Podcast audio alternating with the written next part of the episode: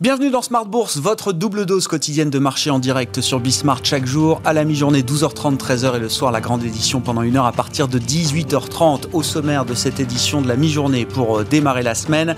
Le dossier Danone évidemment à la une, on y euh, reviendra avec nos invités et notamment ce soir dans euh, Planète Marché à partir de 18h30. Danone avec désormais une gouvernance en transition puisque le conseil d'administration qui s'est tenu hier soir sans Emmanuel Faber a décidé de remercier donc euh, le, président du conseil d'administration Emmanuel Faber avec effet immédiat. C'est Gilles Schnepp, euh, actuel administrateur du groupe, ancien PDG de Legrand évidemment, qui récupère donc la fonction de président du conseil d'administration avec comme euh, priorité immédiate le recrutement d'un nouveau ou d'une nouvelle directrice générale pour le groupe Danone. La réaction de marché est positive, il faut le noter, puisque Danone bondit de plus de 4% actuellement en tête des hausses du CAC 40 à plus de 60 euros. Le résumé complet de cette séance à mi-parcours en Europe, ce sera dans un instant avec Nicolas Pagnès depuis la salle de marché de, Bourse Direct. Une semaine qui sera très chargée sur le plan des euh, publications statistiques. On aura notamment euh, la partie consommation aux États-Unis avec les ventes au détail pour le mois de février qui seront euh, publiées en début de semaine et puis surtout une grosse semaine marquée par les banques centrales après la BCE la semaine dernière. Ce sera autour de la Réserve fédérale américaine mais également de la Banque d'Angleterre ou encore de la Banque du Japon d'assurer leur réunion de politique monétaire et leur communication euh, mensuelle. On notera également d'autres euh, banques centrales de plus petite envergure qui se réuniront cette semaine. La Banque de Taïwan, la Banque de Turquie, de Norvège ou encore du Brésil qui rendront également des décisions ou des communications sur leur politique monétaire. Et puis bien sûr, comme chaque début de semaine, chaque lundi à la mi-journée, le plan de trading, ce sera à suivre dans un instant avec Romain Daubry, membre de la cellule Info d'experts de Bourse Direct.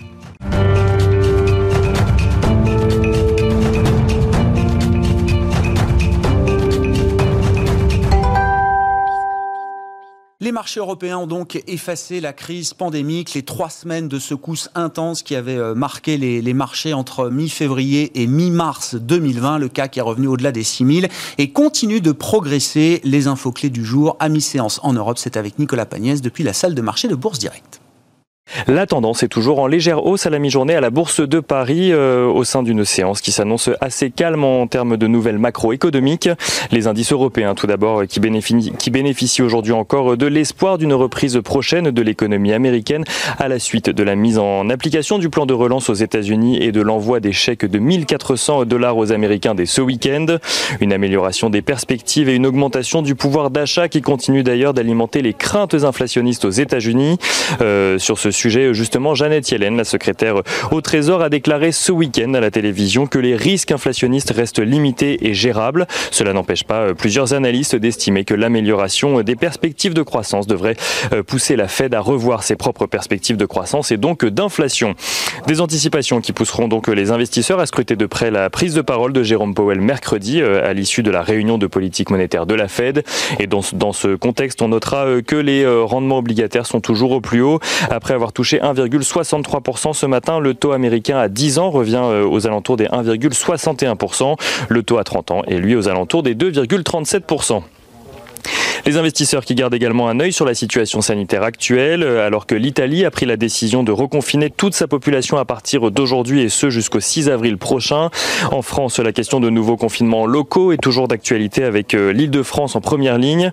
Sur le front du vaccin également, après euh, le Danemark, la Norvège ou la Suède, les Pays-Bas ont à leur tour décidé de suspendre l'utilisation du vaccin développé par AstraZeneca à cause de craintes d'effets secondaires. Une décision qui devrait ralentir encore les stratégies de vaccination européennes alors même que selon Reuters, le groupe euh, britannique donc AstraZeneca estime qu'il ne pourra tenir ses objectifs de livraison que si une des usines de production euh, situées euh, justement aux Pays-Bas est homologuée par l'Union européenne. AstraZeneca qui se défend de son côté de tout effet secondaire provoqué par son vaccin. Aux États-Unis, euh, la campagne de vaccination s'accélère de son côté avec un retour à la normale prévu euh, selon Joe Biden le 4 juillet. Et du côté des valeurs qu'il faut suivre à présent à la Bourse de Paris, on notera que Emmanuel Faber, qui avait déjà accepté de lâcher la direction générale de Danone, vient à présent d'être écarté de la, de la présidence du groupe par son conseil d'administration. Une décision qui intervient après plusieurs mois de bras de fer avec euh, plusieurs fonds activistes actionnaires de l'entreprise, Bluebell Capital et Artisan Partners en tête. Emmanuel Faber qui est immédiatement remplacé par Gilles Schnepp Ancien PDG de Legrand, tandis que le groupe cherche toujours son prochain ou sa prochaine directeur général ou directrice générale. Stellantis procède de son côté aujourd'hui au détachement des droits euh, liés à la distribution de sa participation dans Forestia à ses actionnaires. Chaque actionnaire Stellantis recevra ainsi 0,017 actions Forexia par action euh, Stellantis, mais euh, également un peu moins de 1 centime d'euro par action Stellantis détenue, donc en numéraire cette fois-ci. Une opération qui devrait être effective au plus tard le 22 mars. Et on notera également à l'international que H&M dévoile des ventes en recul de 27% pour son premier trimestre décalé, là où les analystes attendaient un repli de 30%. Et on finit ce point de la mi-journée avec un petit tour du côté des matières premières, le pétrole qui est donc à la mi-journée juste en dessous des 70 dollars, tandis que l'once d'or est de son côté juste au-dessus des 1700 dollars. Et sur le marché d'échange, l'euro-dollar est lui juste au-dessus des 1,19 dollars pour 1 euro. Nicolas Pagnès en fil rouge avec nous tout au long de la journée sur Bismart depuis la salle de marché de Bourse Directe.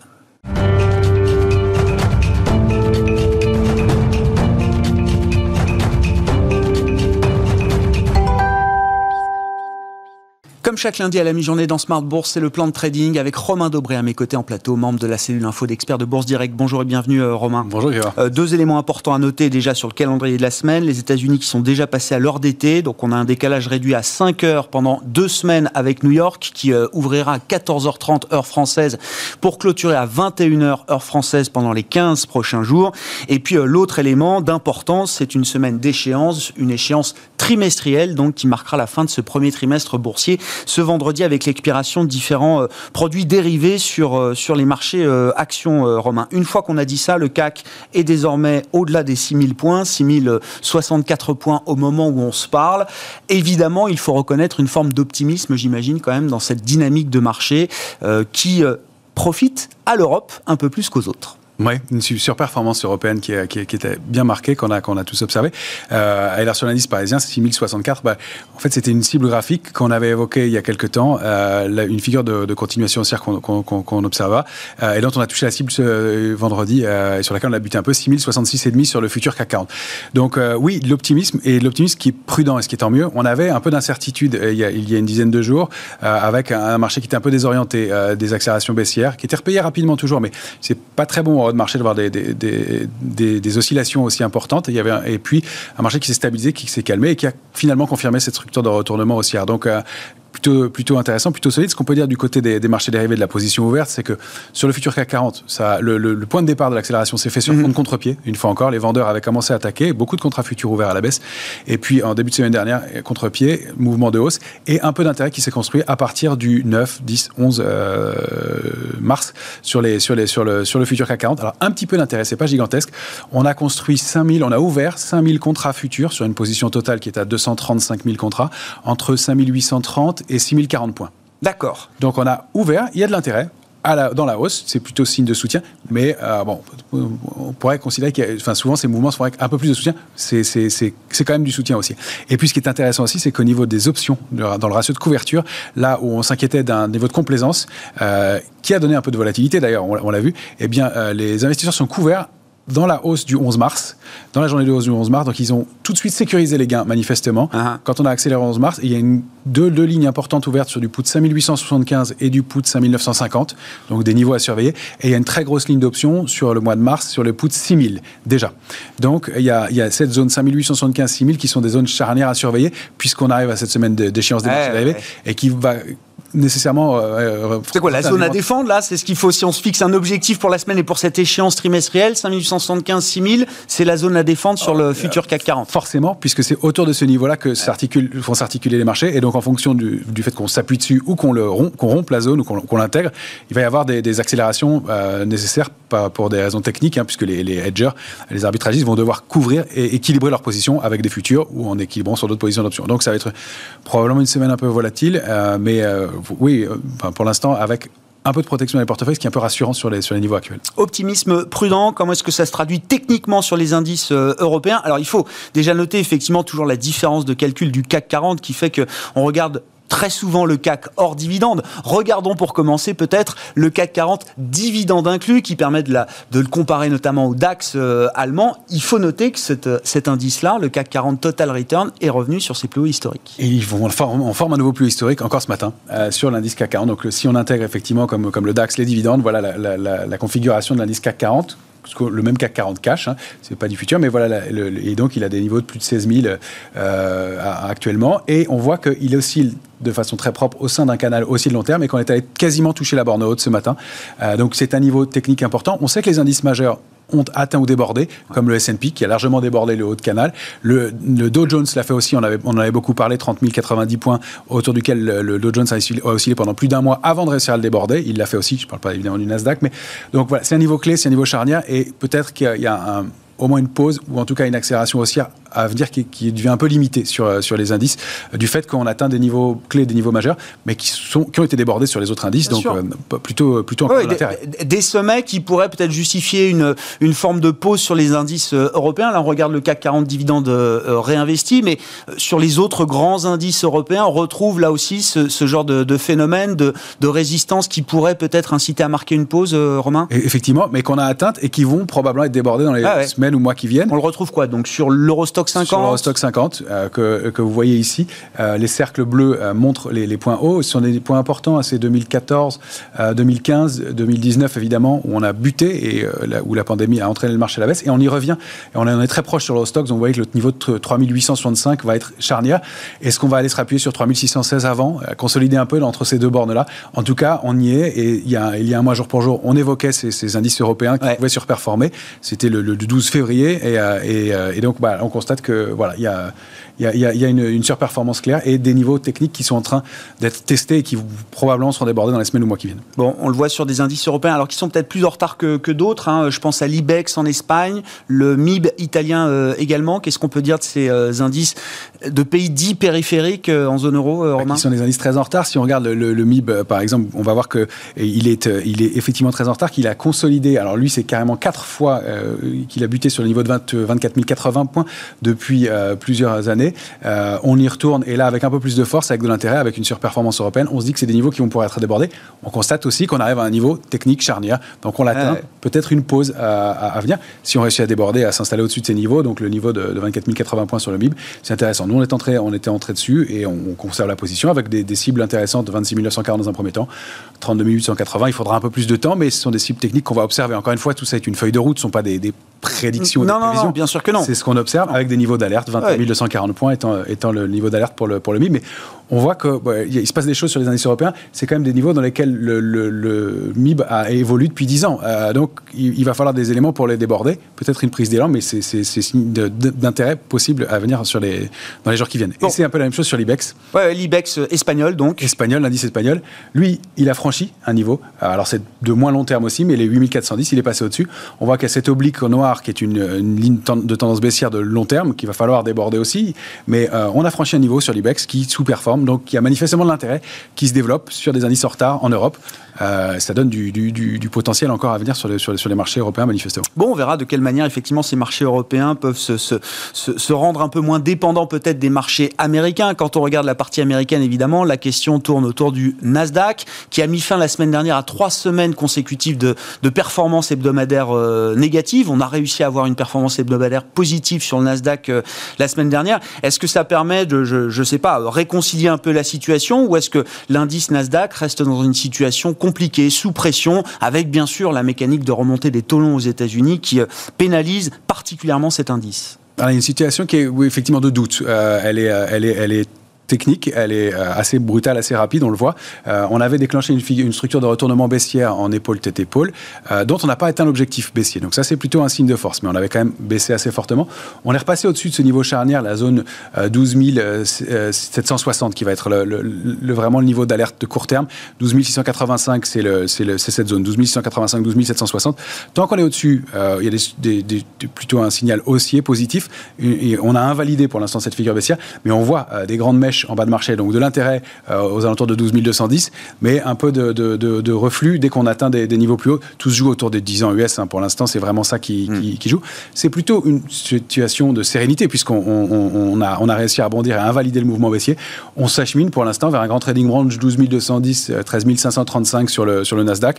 Et il pourrait y avoir aussi une forme de pause, euh, une forme de, de, consolidation latérale qui se met en place pour l'instant. Bon, plus de 1,60, 1,63 sur le 10 ans US au moment où on se parle, avec la réunion de la Fed devant nous euh, cette semaine. Si on, zoome sur le, CAC 40, le, futur CAC qui se traite donc cette semaine encore, hein, le futur février, euh, vous nous disiez la zone à défendre, c'est 5875, 6000 points. Voilà. On est plutôt dans le, le, haut évidemment de cette borne. On est largement dans le haut. Ce qu'on constate, c'est qu'il y avait une figure en épaule, tête, épaule inversée de continuation, euh, j'ai marqué par des ETE e, que vous voyez entre les deux bandes bleues. Donc c'était selon la façon dont on veut le voir, soit un canal de consolidation, soit une figure de continuation haussière. Elle était un peu tordue, elle avait de petites épaules, on la mettait en doute, mais force est de constater qu'après 10 jours de 10-15 jours d'oscillation au-dessus de la, ligne de coup, autour, donc au-dessus de 5672 points, on a réussi à repartir et aller chercher la cible au point près. On voit que ce matin, on bute dessus 6066,5. C'est un marché qui reste extrêmement technique. Alors ça ne veut pas dire que le marché s'arrête là, on a toujours du potentiel de hausse. Après, c'est une cible minimale. Euh, et donc on a des extensions qui sont intéressantes, 6101. J'ai laissé beaucoup de points puisque ça peut laisser des niveaux mhm. intraday pour, pour, ceux qui, qui font du, trading. Euh, mais 6101 est une cible importante, 6138 est une intermédiaire et 6160 me semble, et sur l'indice CAC 40 cache comme sur le futur des niveaux vraiment clés. Donc on pourrait, pourquoi pas, aller chercher des extensions sur ces niveaux-là. Pour l'instant, on voit qu'on est en train d'absorber, de digérer ce niveau cible technique qui s'est formé au point près la semaine dernière, euh, qui donc a confirmé un mouvement haussier. L'alerte de court terme, c'est 5992 points. L'alerte de moyen terme, elle est plus basse, hein, c'est entre 5700 et 5750. Mais pour l'échéance, pour la fin de la semaine, le, niveau de 5875, 6000, euh, il, va, il, va, il va falloir le surveiller de près. Bon, et puis euh, un mot de l'euro-dollar qui va être lui aussi au centre de, de, toutes les attentions après la réunion de la BCE la semaine dernière, avec la réunion de la Fed cette semaine. C'est vrai que c'est un des grands contre-pieds de, de, début d'année par rapport au consensus de début d'année, le raffermissement du dollar et la baisse de l'euro-dollar, toujours entre 1,19 et 1,20 au moment où on se parle. C'est ça. Alors on avait euh, un signal haussier fort, euh, on pensait qu'on allait déborder le, niveau d'un 22,28, on a buté et là pour l'instant on crée pour moi une consolidation dans un petit canal que vous voyez en, noir, euh, qui pour l'instant est plutôt une consolidation, même s'il y a eu un mouvement d'accélération baissière un peu marqué, mais il était poussé par une position spéculative qui avait fortement augmenté. On constate depuis une quinzaine de jours que la position spéculative sur l'euro-dollar baisse beaucoup, alors que le marché a donné un contre-pied en fin de semaine dernière avec un rebond au-delà de 1,19,20, en tout cas de préserver ce niveau-là. On peut surveiller un éventuel rebond à court terme en tout cas. Pour l'instant, le grand trading range, c'est un 16,06, un 22,28. On reste dans la borne haute de ce trading range, au-delà d'un 19,20. Si on arrive à aller attaquer un 22,28, les cibles suivantes, c'est un 25,42. La grosse cible moyen terme, je l'indique là, c'est pas pour tout de suite, mais un 29,71. Donc, pas d'alerte avant un 14,35, on voyait qu'on est loin, mais euh, pour l'instant, un biais assez neutre entre ces deux bornes-là. Donc un marché à surveiller, mais sur lequel il pourrait y avoir un contre-pied à nouveau, en tout cas à court terme. Bon, et puis un petit mot pour finir de Danone. Alors là, c'est euh, valeur spécifique qui fait l'actualité aujourd'hui, mais on en parlait déjà avec vous il y a plus d'une semaine. Alors on n'était pas à 60 euros sur Danone euh, à l'époque, on était quelques, quelques euros en dessous. et vous disiez, que ça devenait une valeur peut-être intéressante techniquement parlant. J'imagine qu'avec la, hausse du jour, ça renforce encore le, cas d'investissement technique sur Danone. Oui, là c'est mieux. mais effectivement, il y a une quinzaine de jours, il y avait une structure de retournement. Euh, alors on peut l'avoir comme un, creux euh, marqué ou une, une, structure de retournement en épaule tête épaule inversée. Euh, en tout cas, il y avait un, niveau à surveiller, c'était le niveau de 58. On a, on est rentré dedans un peu en dessous parce que bah, le ratio risque-rendement est toujours intéressant. On sait qu'on a un stop plus court si on intervient un peu avant la ligne de coup. On a franchi ce niveau de 58, ce qui était vraiment ça, je crois que c'est 57,90 précisément. Euh, et là, on ouvre la voie à une accélération mmh. aussi un peu plus marquée, avec une zone d'objectif qui se situe entre 70 et 72 sur le titre, euh, tant qu'on préserve donc ce, niveau de 58 qui devient maintenant assez, assez charnière. Mais voilà, un potentiel qui se développe et manifestement un marché qu'il avait un peu anticipé. Donc pas mal de, choses à dire de, de ce côté-là et sur pas mal de valeurs qui donnent de l'intérêt en ce moment. On est rentré ce matin par exemple sur ADP, euh, qui donne potentiels de, reprise aussi, qui sont des valeurs en retard euh, intéressants. Marché technique, marché de stock picking également, hein, c'est un peu l'ambiance de début d'année qu'on vous décrit avec des marchés européens qui s'en sortent au final plutôt bien aujourd'hui encore. Le CAC évolue au-delà des 6000 points et Danone à plus de 60 euros est en tête du CAC à mi-séance. Merci beaucoup Romain. Romain Dobry avec nous chaque lundi à la mi-journée pour le plan de trading avec Bourse Direct.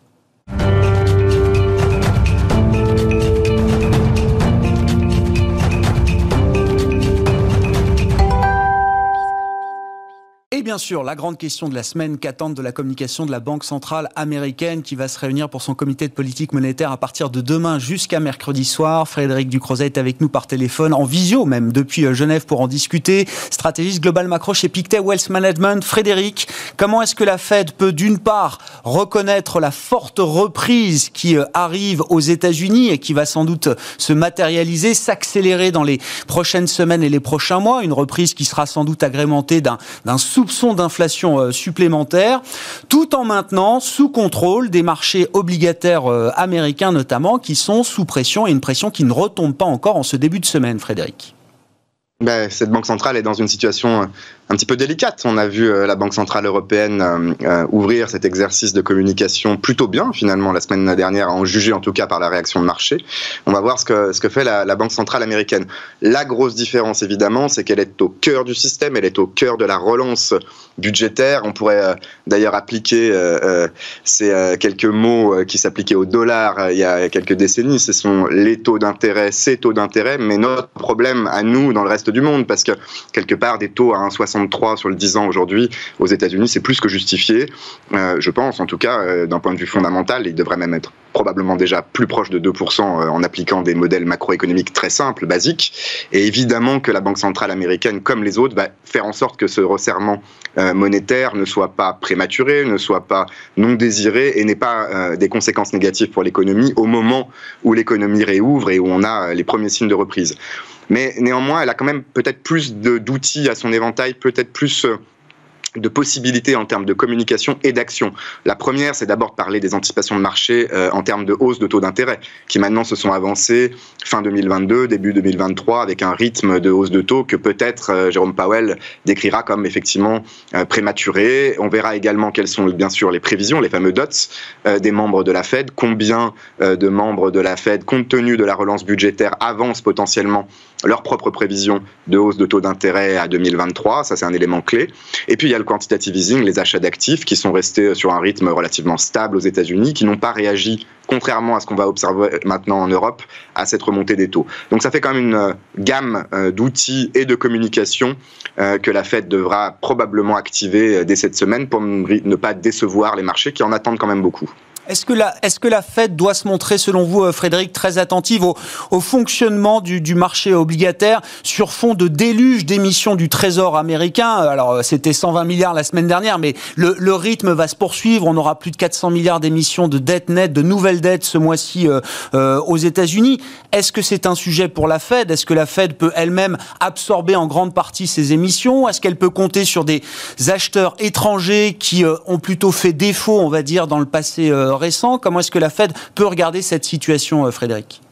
Je pense même que c'est le sujet central, euh, le essentiel, qui paraît très technique quand on parle d'émissions euh, de, de dettes de trésor américain euh, toutes les semaines, quelque chose que suivent les, les, traders, les analystes spécialisés dans ce domaine-là, mais, maintenant qui prend une importance bien au-delà du marché obligataire. Le fait que ces émissions se soient plutôt très bien passées la semaine dernière a contribué à euh, la performance des marchés actions, par exemple, tout simplement. Alors que le taux 10 ans atteint un nouveau point haut au-dessus de 1,60, on a un marché qui se comporte plutôt bien. Même le Nasdaq, même la tech en fin de semaine euh, a réussi à se reprendre, donc à limiter la casse en tout cas.